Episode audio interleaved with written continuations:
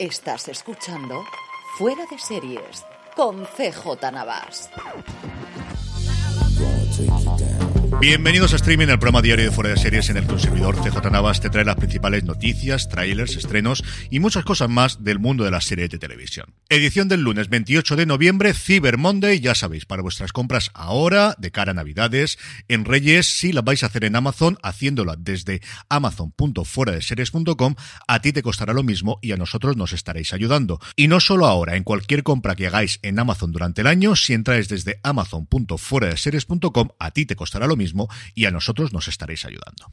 Arrancamos las noticias del día con premios. Os contaba la semana pasada cómo el Festival Internacional de Cine de Almería había decidido darle un premio honorífico a Amares para siempre, pero no fue este el único premio, puesto que en la edición anterior decidieron ya incorporar premios para serie y la verdad es que ha habido bastante reparto de las series, pues que la semana pasada sin más comentábamos en las nominaciones de los Feroz. La gran ganadora fue Apagón con cuatro estatuillas, se llevó todo lo posible para miniserie o serie original, se llevó el de mejor miniseries, se llevó interpretación femenina para Patricia López Arnaiz, masculina para Luis Callejo, que la verdad es que lo hace muy bien en su episodio, y por último el showrunner para Fran Araujo, que era el gran conductor de alguna forma de esta serie que como sabéis tuvo directores distintos y guionistas distintos. En comedia, la gran ganadora fue No me gusta conducir, que se estrenaba este pasado viernes, no solo ganó el de mejor serie, sino también el de interpretación masculina para Juan Diego Boto y el de showrunner para Borja Cobeaga, el único que no ganó fue el de interpretación femenina que ganó Petra Martínez por la que se avecina. Y en dramas donde tuvimos más reparto, la unidad ganó, eso sí, dos estatuillas, tanto mejor serie como mejor showrunner para Dani de la Torre y Alberto Marini. Y en interpretación, por un lado, Luis Taera por Entrevías, la única nominación que recuerdo en mucho tiempo de Entrevías y el único premio, y Adriana Ugarte por Heridas. Además, se dio un premio a la serie más popular que ganó Los Herederos de la Tierra, la serie de A3 Media.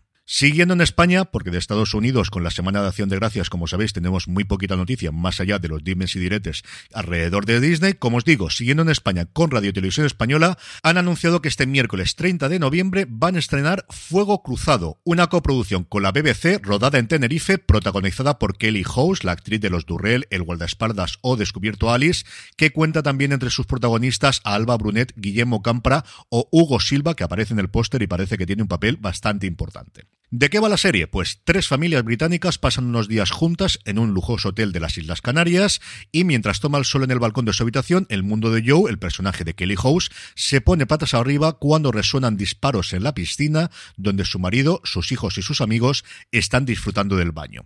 De repente, hombres armados, ávidos de venganza, han convertido en un instante un trozo de paraíso en un infierno desgarrador. Con los turistas desprevenidos y los trabajadores del hotel atrapados en las instalaciones, Joe intentará salvar a los miembros de su familia y a sí misma mientras los asesinos amenazan sus vidas. Para ello, contará con la ayuda del jefe de seguridad del hotel, que es Mateo, el personaje de Hugo Silva.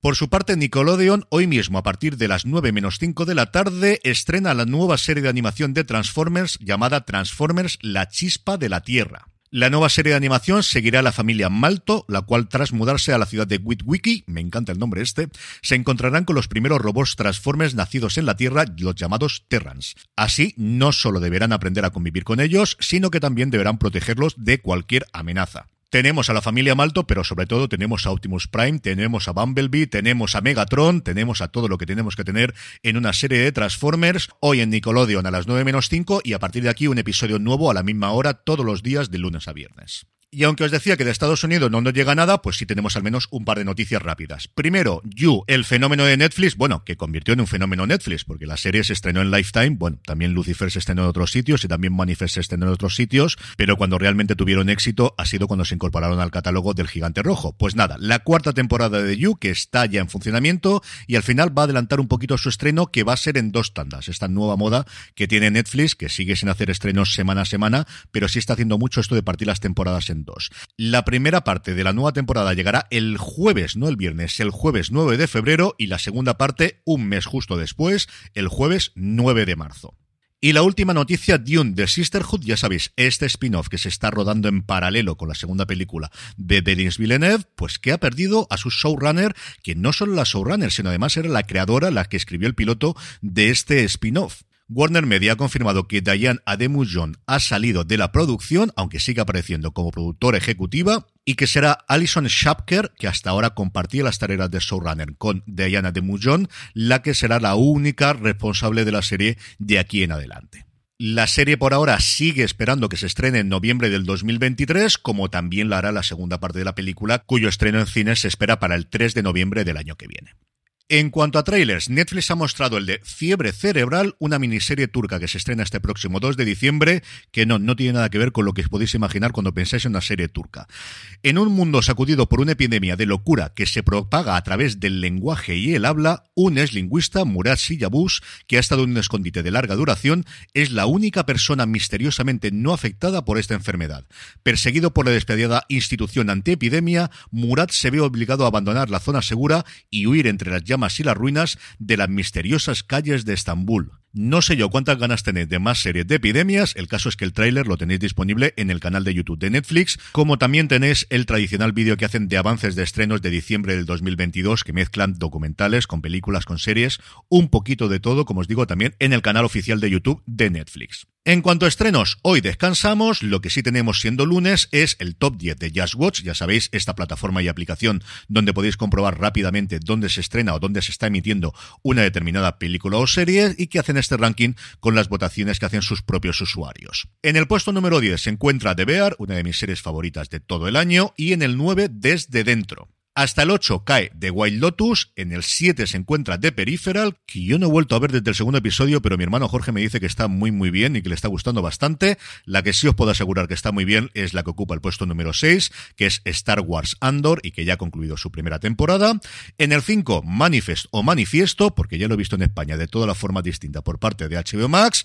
En el 4, hablando de HBO España, El cuento de la criada y a partir de aquí las tres esperables. En el 3, The Walking Dead, ya finalizada su última temporada. Por cierto, que Disney Plus estrenará en diciembre, a mediados de diciembre, la última tanda de episodios que ya se ha podido ver en Fox. En el 2, The Crown. Y en el 1, el nuevo éxito de Netflix, 1899, la serie de los responsables de Dark, cuyas críticas la verdad han sido bastante dispares. Y terminamos como siempre con la buena noticia del día y es que Dama en colaboración con Netflix ha lanzado la segunda edición del concurso Cuéntanos las historias que nadie cuenta, enmarcado en la iniciativa Cambio de Plano. El concurso está abierto a proyectos de largometraje o serie que reflejen diferentes aspectos de diversidad, valorando por tanto historias que giren en torno a temas como el mundo rural, la diversidad de género, la discapacidad, la comunidad LGTBI o la diversidad cultural y étnica. La convocatoria está abierta hasta el próximo 2 de diciembre a las 2 de la tarde y el premio yo creo que es bastante interesante. Un jurado elegirá 8 ganadores y cada uno de ellos recibirá 6.000 euros y un programa de formación en el que serán supervisados por tutores durante cuatro meses, culminando en una sesión pitch ante profesionales de la industria y además dos de los proyectos serán elegidos por un jurado para grabar un teaser promocional. Así que si tenéis una idea para escribir, cambio de plano.damautor.es, ahí tenéis todas las bases para el concurso que como os digo se cierra el próximo día 2. Y con esto terminamos por hoy. Que tengáis una muy feliz semana. Volvemos a escucharnos mañana. Recordad para vuestras compras en Amazon, hacedlas desde amazon.fueradeseries.com, que a ti te costará lo mismo y a nosotros nos estaréis ayudando. Volvemos mañana y recordad, tened muchísimo cuidado y fuera.